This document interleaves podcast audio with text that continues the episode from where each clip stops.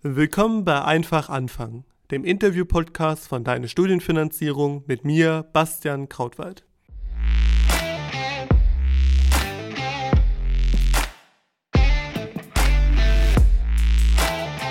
Dann habe ich ja die Möglichkeit zumindest oder das Glück, heute äh, Carsten interviewen zu dürfen. Carsten ist Geschäftsführer von Techniklotsen. Was das ist, das darf er gleich nochmal selbst vorstellen. Moin Carsten. Hi, grüß dich. Danke, dass du dir die Zeit nimmst. Ich habe ja schon die erste Frage gestellt. Was macht ein Techniklotsen? Ich darf da ja nicht vorgreifen und du kannst das viel besser beschreiben, als ich das kann.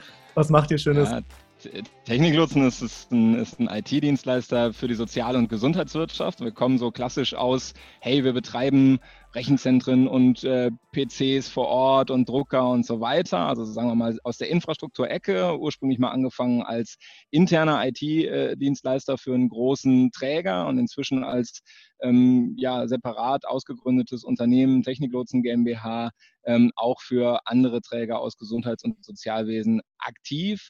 Ähm, in den letzten Jahren und natürlich auch jetzt gerade ähm, sehr viel eher auch so im Bereich nicht nur das Betreiben von IT, sondern auch Beratung und, und auch Coaching, wie man denn so die Digitalisierung positiv gestalten kann. Da ist immer so unser Leitmotto. Ähm, eigentlich muss die Technik die Menschen so gut entlasten, dass sie wieder Zeit für Menschen haben im, äh, im Bereich Gesundheits- und Sozialwesen. Also ähm, da werden wir gleich wahrscheinlich noch ein bisschen drauf kommen. Aber das ist immer so unser Leitgedanke. Also wir glauben nicht an den großen Pflegeroboter, sondern wir glauben äh, daran, äh, dass wir erstmal klären müssen, wie schaffen wir es denn, ähm, dass die Menschen wieder für die Menschen Zeit haben und alles, was an, an Digitalisierung und Automatisierung äh, entlasten kann, äh, das sollte ähm, das sollte man nach Möglichkeit anwenden und das wird ja leider viel zu wenig getan oder wurde bisher viel zu wenig getan. Das stimmt, das stimmt. Die übergeordnete Frage ist dann gerade, was beschäftigt dich? Was, was treibt dich um? Wahrscheinlich wie viele die Corona-Krise, aber was ja. im Expliziten? Ja, wo, wo merkst du vielleicht so positiv oder negativ für dich gerade Veränderungen? Wie hat sich so dein Alltag in den letzten wahrscheinlich fünf bis sechs Wochen mittlerweile ja, verändert? Ähm, na klar, also die, die Krise ist natürlich ein absoluter Gamechanger. Ähm, also erstmal fing es ja damit an, dass wir selber, ähm, also wir hatten eigentlich drei Ziele in der Krise. Wir wollten erstmal uns selber gesund erhalten und arbeitsfähig bleiben. Äh, also ne, so Klumpenrisiko, alle Administratoren sitzen in einem Raum und wenn es einer hat, haben es alle, kriegen alle 14 Tage häusliche Isolation verordnet und äh, dann stehen hier für über ähm, über 2000 PCs für über 8000 Nutzer äh, steht. Ne? Das heißt, wir mussten erstmal selber überlegen, wie geht denn unser Unternehmen im Bereich verteilte Teams, äh, verteiltes Arbeiten, wer muss äh, wegen Beschaffung von Ware oder wegen papiernaher Arbeiten unbedingt da bleiben und so weiter.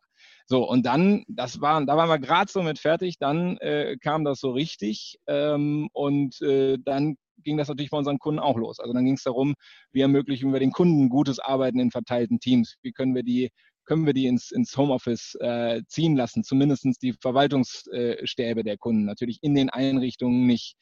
Ähm, und äh, was brauchen die dafür? Wie kann man gut in verteilten Teams zusammenarbeiten? Das hat die Sozial- und Gesundheitswirtschaft ja nicht geübt. Homeoffice war da ja kein Thema. Ähm, mhm. Und äh, dann kam so der dritte Schritt, so was brauchen wir eigentlich, was noch nicht da ist. Äh, ja, also zum Beispiel haben wir eine digitale Cafeteria gebaut, wo wir, nachdem klar war, ähm, Altenheime kriegen und, und Reha-Kliniken kriegen absolutes Betretungsverbot von Besuchern.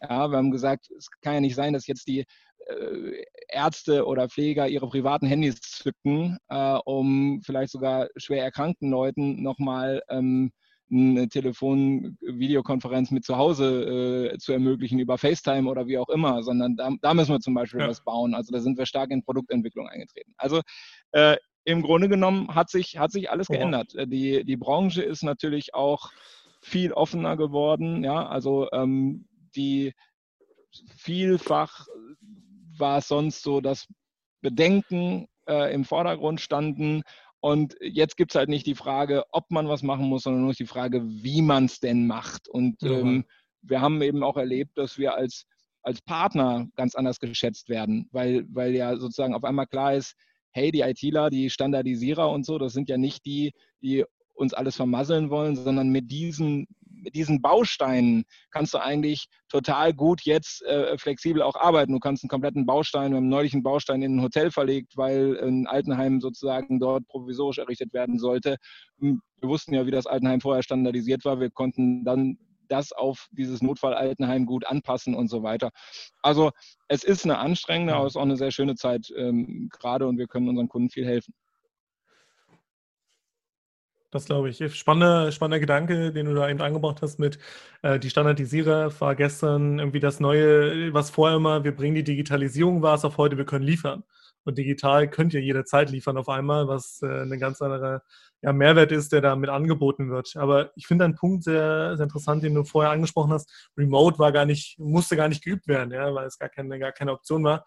Wie das denn bei euch funktioniert, Remote-Arbeiten? Äh, sind Teile des Teams jetzt voll im Remote-Modus und äh, klappt das alles gut? Äh, was musstet ihr für euch für umstellen, damit das denn auch möglich war auf einmal? Ähm, ja, also äh, ich würde sagen, wir waren, ähm, wir waren ja nicht bei null. Ne? Natürlich haben, also waren wir technisch schon in der Lage, per VPN von, von überall zu arbeiten, also jedenfalls größere Teile des Teams. Ähm, wir haben, es gab natürlich auch Spezialfälle. Also wie genau administrierst du ein Rechenzentrum aus der Ferne? Ähm, wie genau hältst du eine Hotline, eine Service Center Funktion für deine Kunden aufrecht. Wenn die Leute dann zu Hause sitzen, kann da Telefonie und Callcenter Telefonie auch genauso laufen. Also wir hatten da ein paar Spezialfragen, aber diese Spezialfragen, da hatten wir natürlich Gott sei Dank auch die Spezialisten, um das dann äh, zu klären. Also das war so, das war so handwerklich technisch. Das ging relativ schnell, würde ich sagen, haben wir innerhalb von ein, zwei Tagen alles gehabt. Und das war auch zu einem Zeitpunkt, mhm. wo wir noch wo es noch keine Verordnungen gab, dass man am besten zu Hause bleibt, sondern da waren wir relativ früh und haben relativ früh probiert. Das, was wirklich ähm, entscheidend ist, ist dann äh, zu sagen, wie läuft eigentlich in einem Unternehmen, das, sagen wir mal, sehr ähm, agil und sehr, sehr workshop-orientiert gearbeitet hat, ähm, wie laufen eigentlich dann Entscheidungsprozesse ähm, in, zum einen in Krisensituationen? Da war es einfach noch relativ einfach. Also es war klar für den Moment von, ich sag mal, bis vor Ostern, okay, äh, sagen wir mal, alles hört auf den Chef, alles hört auf den Krisenstab, den wir eingesetzt haben. Wir sind jetzt eigentlich gerade nochmal an einer spannenden Phase, weil jetzt ist eigentlich so das Akute raus. Wir können aber dadurch, dass wir natürlich bis auf weiteres verteilte Teams bleiben werden, eigentlich nicht wieder dahin zurück, wo wir vorher waren. Also komm, dann lass uns mal zusammenkommen, wenn wir ein Thema haben, dann, dann äh, fechten wir das gerade aus. Äh, wir haben sehr viel, habe ich auch immer sehr toll gefunden, sehr viel wirklich mit Moderationstechniken gearbeitet, mit Zettelchen äh, geklebt. Also, da, dass wir das gelernt haben, war wirklich wichtig für uns vor einigen Jahren. Und jetzt ist das alles mhm. total, finde ich, schon schwer in die Remote-Welt zu übertragen. Und so Telefonkonferenzen oder Webkonferenzen sind wichtig, funktionieren auch, aber du, ich merke halt, dass man dann doch wieder Zuständigkeiten straffer ziehen muss und, und, äh, also, und diese Mischung zu finden, ja. dass also klar ist, welche Entscheidungsketten gibt es. Also so, ich sag mal, flache Hierarchien, es ist mir wichtig, weiterhin die Kreativität zu erhalten, aber so flach wie die Hierarchien waren, können sie eigentlich nicht sein, weil ich kann hier zwar auf dem Flur eine Menge Sachen dann sozusagen Schiedsrichter spielen, weil die flachen Hierarchien sonst nicht sagen, wer es tut. Aber in diesem Remote-Arbeiten, ich bin jetzt schon von morgens bis abends im Grunde genommen in Telcos. Ich kann nicht auch noch, ich, man kriegt ja keinen Flurfunk mehr ja. mit und so weiter. Also ähm, ich glaube, es ist schon wichtig, dass, äh, dass wir uns nochmal ein bisschen anders und straffer aufstellen und dabei nicht unsere Meinungsvielfalt ähm, auskippen. Und, und da ähm, tarieren wir uns jetzt gerade in diesen Tagen halbwegs rein,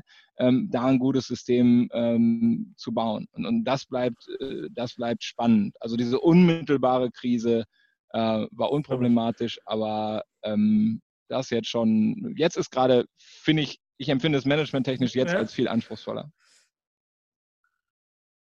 Das glaube ich, das glaube ich. Auch langfristig die oder mittelfristig die Motivation aufrechtzuerhalten. Ja. Ich, wie du sagst, in dem Krisenmodus können alle alles akzeptieren und sich damit auch arrangieren, aber dann letztendlich das auch äh, ja, kontinuierlich beizubehalten, daran liegt dann ja auch die große Aufgabe, deine große Aufgabe. Was glaubst du, wie wird es danach weitergehen, wenn die, ähm, jetzt mal wirklich auf euer Team geschaut, wenn die Krise vorbei ist, werdet ihr ganz schnell wieder zu den flachen Hierarchien übergehen können? Glaubst du, dass sich das in gewisser Art und Weise dann doch wieder verfestigt habt und ein langer Prozess wird. Äh, wie wird eure Teamstruktur, auch der Umgang danach aussehen? Äh, denkst du, dass der wieder herstellbar ist?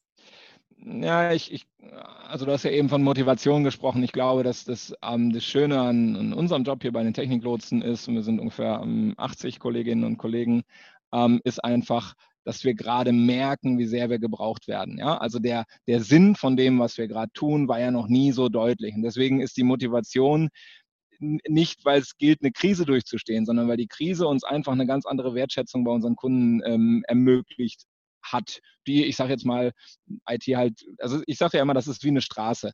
Ja, wann hast du das letzte Mal über die Straße vor deinem Haus gesprochen? Wenn sie funktioniert, wenn, wenn einfach alles läuft, nö. Du bist zwar, wenn sie neu gebaut ist, ich sag mal, ne, du hast ein bisschen Neubaugebiet irgendwo, da wird, eine, da wird endlich die Baustraße zu einer richtigen Straße, dann sagst du, cool, so, das hält einen Monat ne? und dann fängst du an zu sagen, dann, dann sprichst du erstmal fünf Jahre nicht drüber und wenn die dann Schlaglöcher kriegt und eine Baustelle kriegt und eine Wasserrohre und so weiter, sagst du diese verdammte Straße.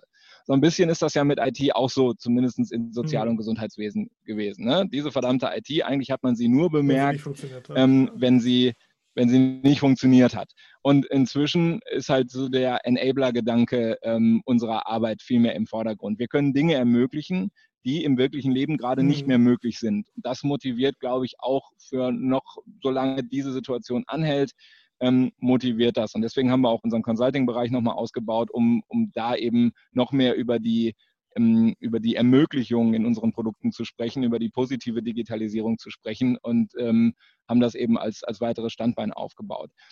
Hm, ich glaube, dass wir ich hoffe, dass wir erfolgreich sein werden, eine, eine dienende Führung hier weiterhin einzubauen. Also eine, was wir ja brauchen, sind Leute, die Verantwortung dafür übernehmen, dass Prozesse gut durch dieses Unternehmen laufen, auch wenn die Teams verteilt sind. Also wenn du nicht, sag jetzt mal, habe ich vorher auch nicht gemacht, aber man hätte ja immer noch die Chance gehabt, durch Büros in den Ohren rauszuziehen, in den Besprechungsraum zu setzen und zu sagen, Alter, wenn ich das noch einmal erlebe, dass das hier so läuft, dann drehe ich ab. Und das macht ja vielleicht dann schon ein bisschen Eindruck, wenn ich das mache. Also habe ich, glaube ich, nie gemacht. Aber ich glaube, ja, da gibt es natürlich eine, eine, der Chef könnte ja, ja ne? da könnte ja einer vorbeikommen und mich mal richtig auf den Pott setzen. Das schwebt ja schon immer mit. So, der Chef kann das remote nicht tun und äh, alle anderen auch nicht. Aber du hast ja die Funktion auch, dass jemand auf dich zukommt und, und einfach mal Sorgen bei dir abkippt und so weiter. Und da, glaube ich, müssen wir hm, Steuerungskreise bauen, die zum Beispiel sagen, hey, das ist ein Kundenprojekt. Und Kundenprojekte ähm, brauchen Fachkompetenzen aus verschiedenen Teams. Ähm, und es gibt jetzt einen Leiter Kundenprojekte, der dafür sorgt, dass das auch gut im Zusammenspiel ist. Das hat man vorher nicht unbedingt gebraucht, weil die einzelnen Teams das schon, wenn sie sich hm, gesehen haben, relativ gut auch organisiert gekriegt haben. Aber du brauchst ja jetzt eine viel höhere Koordinierungsleistung. So, und dann gibt es vielleicht einen Leiter Betrieb, der einfach dafür sorgt, dass die alltägliche Arbeit da auch ein bisschen besser koordiniert ist, der noch viel mehr auf Kennzahlen guckt. Ja, der sagt, hey, wir, ich kann nicht an den Gesichtern der Leute im Moment, weil die alle im verteilten Team sind, sehen, äh, sind die überlastet oder nicht, sondern ich muss mehr auf wie viele Anrufer haben wir heute gehabt, wie hoch sind unsere Ticketstände, wie lange ist der Ticketlaufzeit. Also ich muss viel mehr mm, ähm, Monitoring und Interpretationsmöglichkeiten haben, die wir in der Technik zum Beispiel schon immer verwendet haben, die wir aber so in, in Ablaufprozessen eigentlich nicht verwendet haben, weil wir auch immer, glaube ich, eine ganz gute Kommunikationsbasis hatten. Und äh, ich glaube, dass wir die menschlich auch immer noch haben, aber die, macht halt was mit einem, wenn es alles nur noch remote ist und speziell angesetzt werden muss und eben auf dem Flur nichts mehr ähm, passiert.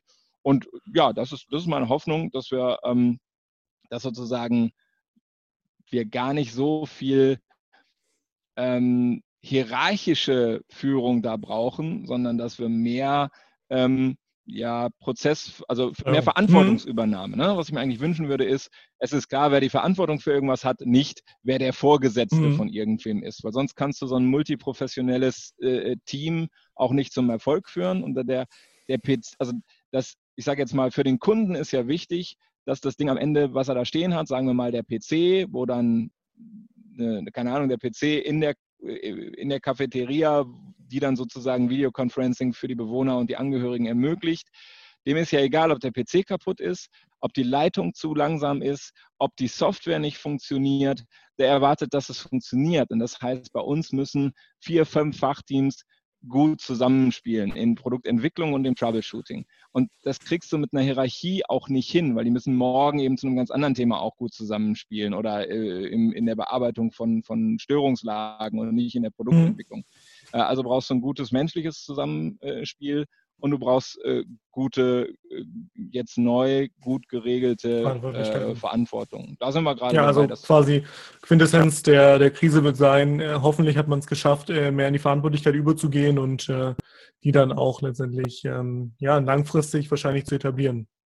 Wenn ich das zumindest so für mich für mich zusammenfassen kann. Ja, ja, ich, ich glaube, es ist einfach ein, ein etwas, ja, ich glaube, es ist so, dass man, dass man vielleicht also wenn man so 80 Leute ist, dann ist man ja irgendwie nicht mehr 50 Leute und noch nicht 150 Leute. Also dazwischen, man ist ja. irgendwo so dazwischen. Ne? Und äh, es gibt so, es gibt so Dinge, ähm, die haben wir, glaube ich, noch behandelt wie ein 50-Mann-Unternehmen, andere schon wie ein 150-Mann-Unternehmen. Und ich glaube, durch diese Schwierigkeiten, dass alles etwas zäher ist, im Remote muss man sich jetzt eher Richtung 150 ja. Mann orientieren als Richtung äh, 50 Mann. Und in dieser Wachstumszwang, dieser, dieser oder dieser Reifegradschritt, ja ähm, das ist das, was die Krise macht. Und es macht es ja auch an ganz vielen anderen Stellen, mit Digitalisierung zum Beispiel.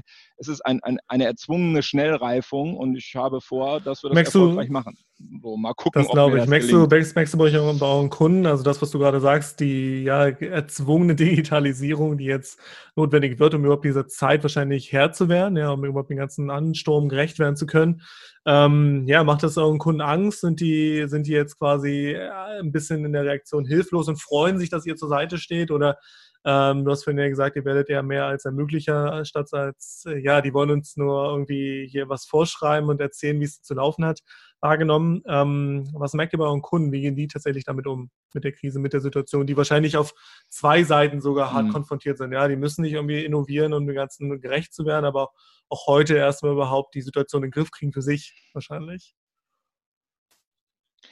Also ich glaube, die Kunden haben, äh, haben natürlich erstmal nochmal ganz andere Sorgen. Ne? Also die haben Sorgen, dass wirklich sie eingeschleppte Infektionen in, in Altenheime und Krankenhäuser kriegen, dass sie, dass sie Überlastungen kriegen und so weiter. Also äh, so und insofern ist eigentlich die große Sorge nach, hey, was macht denn zu viel Digitalisierung mit uns und wie ist das nochmal mit IT-Sicherheit und Datenschutz und keine Ahnung was und äh, habe ich, den, hab ich den Betriebsrat oder die MAV mitgenommen oder nicht? Äh, das, das ist erstmal alles nicht mehr so wichtig. Das wird sicherlich irgendwann wieder wichtig, aber im Moment ist erstmal wichtig, wie, wie kriegen wir äh, sagen wir mal, akute Gefahrenlagen, akute Risiken in den Griff. Und da werden wir als Ermöglicher wahrgenommen. Da sind, glaube ich, da ist, glaube ich, dass die Wege zwischen ich brauche Folgendes. Ja. Also die, die, können, und gut, dann nehmt ihr unser Produkt XY, dass das so kurz ist und dass das im Grunde genommen tagesaktuell gerade funktioniert, ähm, das ist, ist glaube ich, total wichtig. Also die, die Kunden sparen sich 100 Abstimmungsschleifen intern und dann noch dazwischen haben wir dann ja immer ja. noch mal Abstimmungsschleifen gehabt. Und wenn die sich intern, wenn die intern die Abstimmungsschleifen auf zwei reduzieren können, dann können wir die Abstimmungsschleife auf Absolut. eine reduzieren. Wenn die intern 50 haben, haben wir 20 mit den Kunden. Und, und das ist, glaube ich, das, was gerade passiert. Ähm, und ich glaube, die Kunden formulieren in so einer Situation viel klarer, was sie brauchen, auch viel, sagen wir mal, politisch ungefilterter, mhm. was sie brauchen wir brauchen Videoconferencing. Sag ich, gut, da gibt es drei Möglichkeiten. Das wird Ihrem Datenschützer nicht gefallen, ist aber das beste Tool. Das können wir so und so machen. Das ist äh, das dritte. Ähm, bitte entscheiden Sie. Und dann entscheiden die. Weißt du, und da, da hätten die halt auch nicht entschieden in der, ja. äh, in der Vergangenheit, sondern hätten gesagt, ah, mal gucken und ich weiß nicht. Und so, kann ich auch alles komplett verstehen, aber ähm, man neigt dazu, jetzt agiler zu arbeiten, im wahrsten Sinne des Wortes, Dinge auszuprobieren, Provisorien erstmal zu bauen. Also ich sage mal Videoconferencing, ne, habe ich auch gesagt, wisst ihr was, Zoom ist das beste Tool. Wenn ihr morgen was braucht, äh, da wird euer Datenschützer irgendwann kollabieren, im Moment wird er es dulden. Probiert es morgen mit Zoom, sagt mir dann in vier Wochen, wie viel Videoconferencing ihr wirklich braucht und dann bauen wir ein datenschutzsicheres Tool äh, äh auf. So, und dieses erstmal probieren, dann seine Anforderungen ja. darüber wirklich verstehen und dann was Ordentliches bauen. Das ist ja agiler Wesenskern, aber in, in vielen Organisationen, gerade in Gesundheits- und Sozialwirtschaft, nicht so üblich. Ist ja auch klar, du willst ja auch kein Altenheim agil aufbauen und guckst mal, was funktioniert und dann, äh, dann funktioniert die Betreuung der alten Menschen nicht. Ach, schade. Also das ist, ist mir völlig klar, warum die eigentlich aus einer ganz anderen Denkschule kommen. Aber in, in Digitalisierungs- und IT-Fragen ist natürlich total äh, super, wenn man zum, zum Experiment hinkommt. Und wenn du dann einen Dienstleister hast, der sagt, ihr könnt dieses, äh, dieses Experiment können wir euch sehr schnell ermöglichen und ihr begeht da keinen Wahnsinnsschindluder. Die halbe Welt nutzt Zoom, aber das hat halt seine Macken an so ein paar Stellen. Äh, ähm, die sagen wir euch jetzt mal vorher und dann machen wir mal ja. dieses Experiment. Ähm, und wir geben euch auch die Wahl, ein anderes Experiment zu machen, das andere Macken hat. Ähm, das ist, glaube ich, das funktioniert gerade sehr gut. Ich kann jetzt wahrscheinlich ja. eine ganz kurze Frage stellen. Glaubst du, das wird nach der Krise so beibehalten werden? Na, ich glaube erstmal, ähm, dass die Krise noch monatelang gehen wird. Also nicht als akute Krise, aber die Veränderung, diese neue Corona-Normalität, gerade bei unseren Kunden, die wird bleiben, solange es keinen Impfstoff äh, gibt oder keine gut funktionierenden Medikamente. Also das, was ich teilweise in den Medien jetzt äh, lese von einigen äh, politischen äh, ähm, Vertretern, die vielleicht auch nicht in Handlungsverantwortung stehen, so nach dem Motto, ja, man muss doch Besuche im Altenheim wieder erlauben. Ja, wenn du aber siehst, wie so eine Altenheiminfektion durchläuft und wie wenig du dagegen machen kannst, ja. ähm, dann werden die Betreiber sagen, äh, mit Sicherheit nicht. Und deswegen werden ja. so, und ich sag mal, ich werde auch sagen, und in Nordrhein-Westfalen, wo wir hier sitzen, ist die Verordnung da auch eindeutig. Da steht zum Beispiel, ähm, äh, Heim, Heimarbeit ist vorzuziehen, jetzt für uns zum Beispiel, sagt der, sagt der Minister ganz ja. klar. Ähm, so, ich, ich stelle mich darauf ein, dass wir noch monatelang das so haben werden. Äh, und dann glaube ich, dass, das, ähm, dass zwei Dinge nicht mehr weggehen. Das eine ist, also darüber hinaus auch nicht mehr weggehen. Das eine ist, wir werden viel weniger Infrastrukturdiskussionen kriegen, als wir in der Vergangenheit hatten. Dass die vielfach jetzt kein funktionierendes WLAN haben und dass wir jetzt auch nicht die Möglichkeit mhm. haben, das zu reparieren, weil wir nicht in die Einrichtungen können, sondern irgendeinen LTE-Fusch machen müssen. Da werde ich die nächsten Jahre immer Argumentationsmöglichkeiten haben zu sagen, wollt ihr sowas nochmal erleben? Wollt ihr nochmal erleben, dass es den Bedarf gibt und ihr habt bei der Infrastruktur gespart? Und das Zweite ist, ähm, der, der, dass wir saubere Nutzen, Risiken, Abwägungen, Diskussionen haben werden sehr schnell. Das wird, glaube ich, auch nicht mehr weggehen, weil man wird diese Beispiele, also das ist ja ein prägendes Ereignis für eine Generation, was wir hier gerade erleben. Und solange deine Gesprächspartner und du in dieser Generation und in diesem Ereignis irgendwie wart, wird man immer sagen können, bitte erinnern Sie sich an das Beispiel XY. Und das wird sich so eingebrannt haben. Ich glaube, das geht nicht mehr weg. Die, die Diskussion über Digitalisierung, gerade im Gesundheits- und Sozialwesen, ähm, wird nicht zurückfallen auf den Stand von vor der Krise. Mit Sicherheit äh, nicht. Die Geschwindigkeit, mit der Dinge eingeführt werden, das kann ich, dazu kann ich nicht sagen, aber die Diskussion mit den Entscheidern wird auf ein völlig neues Niveau kommen, beziehungsweise wird da bleiben. Das, das hoffe ich. Das hoffe ich sehr. Deswegen wollte ich, äh, ja, hatte ich mir gehofft, dass das der, der Ausblick dafür ist.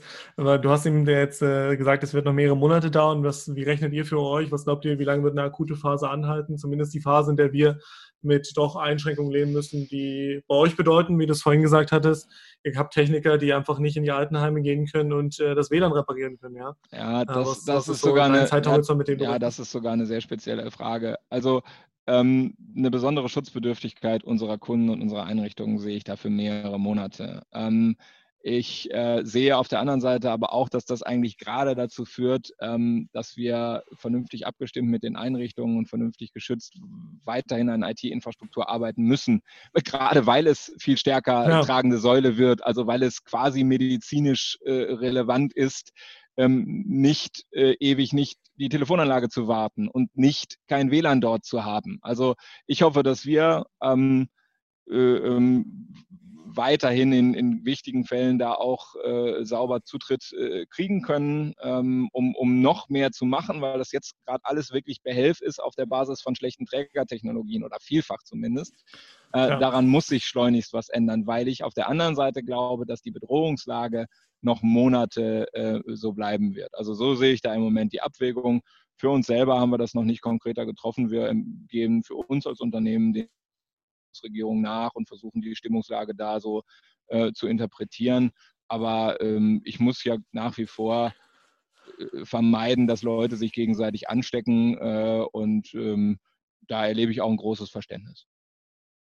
Das äh, glaube ich auch. Ähm, da hast du eine ganz andere Verantwortung.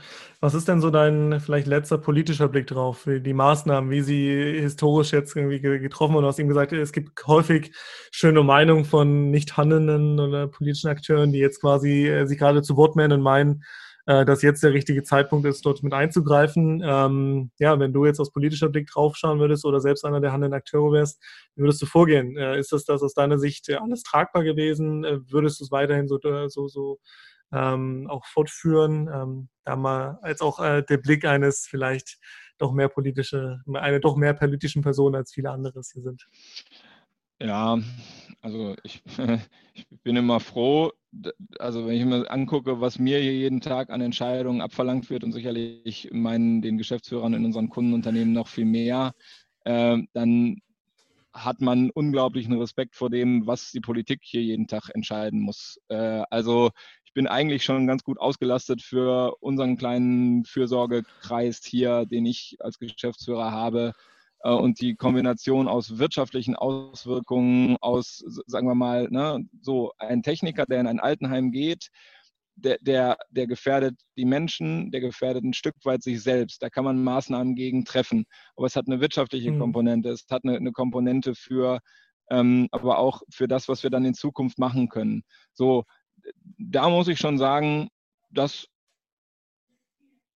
kann schon dazu neigen, einem selbst den Schlaf zu rauben. Da möchte man die Entscheidung für ein Land oder für ein Bundesland echt nicht treffen müssen. Von daher würde ich als erstes mal dafür werben, ähm, die Leute, die diese schwierigen Entscheidungen treffen, ähm, erstmal zu unterstützen, zu sagen, ja, nach, im Nachhinein haben wir das alle immer besser gewusst, aber zu dem Zeitpunkt haben die ja. sicherlich sich gute Beratung geholt und gut entschieden. Ich hoffe, das ist was, was man von mir hier im Kleinen dann eben auch sagt. Ähm, und von daher bin ich zufrieden. Nachher ist man immer schlauer ähm, und ähm, äh, ich habe aber das Gefühl, in, in, in, in guten Händen zu sein. Ich habe nicht das Gefühl, dass wir noch ein Land waren ähm, zu, zum Jahreswechsel im Januar, das gutes Krisenmanagement konnte, genauso wie wir hier nicht unbedingt ein Unternehmen waren, was in der Dimension gutes Krisenmanagement konnte. Und ich glaube, dass sowohl Deutschland und die Bundesländer als auch wir als Unternehmen das eben relativ schnell gelernt haben. Auch das so eine, was habe ich eben gesagt, so ein, so, ein, so ein wahnsinniger Reifegrad, so ein Sprung, so eine Sprungreifung im Grunde genommen. Und ähm, insofern bewundere ich diese, diese, diese Reifung, wie schnell sie da funktioniert hat. Natürlich hätte ich mir gewünscht, äh, dass wir schon mal Masken im Januar äh, äh bestellen. Aber ehrlich gesagt hätte ich ja auch dann hier, was weiß ich, äh, schon mal ähm, äh, äh, Homeoffice für ein Service Desk mal probieren können äh, im Januar. Habe ich ja auch nicht gemacht. Also ja. da kann ich mir auch immer ziemlich gut an die eigene Nase fassen. Danke mal für das Plädoyer. Das äh, probiere ich ziemlich häufig rauszukitzeln, aber das Verständnis äh, ist nicht immer da. Also ich kann deine Gedanken völlig teilen und äh, auch nur unterstützen. Ja, ich glaube, selber Entscheider mal gewesen zu sein, hilft bei der Beurteilung von dem, was andere Entscheider so tun. Und wer es nicht war, äh, sollte sich vielleicht auch auf gute Tipps beschränken, aber nicht auf äh, nicht meckern. Ne? Also ich sage ja immer nicht meckern machen und äh, das gilt für den Fall auch. Wenn ihr es besser könnt, macht's halt. Also äh, herzliche Einladung. Es gibt genug Stellen im Moment gerade, wo man sich äh, aktiv auch beteiligen kann. Ach, einbringen kann, das stimmt. Deswegen, Carsten, drei schnelle Abschlussfragen, äh, damit wir auch gar nicht hier die Zeit ausreizen. Ich habe dir eigentlich schon, ich habe dich schon viel zu lange in Beschlag genommen. Mhm. Carsten, was macht dir aktuell Mut? Oh, mir macht Mut, dass äh, wir ganz viel Lob kriegen ähm, äh, von unseren Kunden. Es hat noch nie so viel Nachrichten gegeben. Also, ne, wie ich eben gesagt habe, nicht nur Störungsmeldungen kommen rein, sondern hey, ich wollte mich einfach mal bedanken, dass ich mit meinem PC hier zu Hause so super arbeiten kann, dass das reibungslos funktioniert. Ähm, und, und das, macht, äh, das macht Mut und die Diszipliniertheit bei uns im Unternehmen und auch, glaube ich, bis zumindest aktuell gerade auch in der Gesellschaft macht mir auch Mut. Was wünschst du dir? Wünsche mir, dass das Wetter weiterhin so sonnig bleibt, äh, auch wenn der Garten was anderes sagt, aber meine Kinder und ja. meine Frau äh, und ich, äh, wir teilen uns das so ein bisschen auf, äh, ähm, kriegen auf jeden Fall weniger Lagerkoller und weniger düstere, düstere Gedanken, wenn man fleißig im Garten rumturnen kann. Das stimmt. Ich habe mir den ersten Sonnenbrand leider Gottes gestern auch geholt. Von daher äh, unterstreiche ich das. Äh, welchen Rat würdest du jetzt anderen Unternehmern geben in der aktuellen Situation? Womit sollte man sich auseinandersetzen? Hättest du da einen Rat parat? Ja, mein Rat ist, äh, man muss Entscheidungen treffen. Also wir, wir alle treffen im Moment Entscheidungen unter hoher Unsicherheit und es, ähm, es war noch nie so wichtig, Entscheidungen zu treffen und ähm, markiert Dinge, die ihr nicht sicher wisst, als Entscheidung unter Unsicherheit und als Experiment. Ähm, klärt, wie ihr das nach zwei Wochen nochmal nachfragt, ob das richtig war oder nach vier Wochen nochmal nachfragt. Das gilt für Digitalisierungsthemen genauso wie für ähm, Entscheidungen in euren eigenen Unternehmen. Aber jetzt zu sagen, ah, warten wir mal ab, ich bin mir unsicher, ähm, funktioniert nicht. Jetzt Entscheidungen treffen, auch mal falsche und äh, sagen, ähm, wir, äh, wir vereinbaren gleichzeitig, wann wir es nochmal überprüfen. Äh, das ist, glaube ich, in so einer Situation jetzt der richtige Weg. Carsten, danke, dass ich so viel über eine Branche lernen konnte, die ich sonst ja jeden Tag zwar sehe, aber nicht so viel Verständnis für habe. Äh, danke für deine Zeit und für die sehr vielfältigen Gedanken. Sehr gerne. Danke für die Einladung. Mach's gut, viel Erfolg. Bleib gesund. Sehr gerne.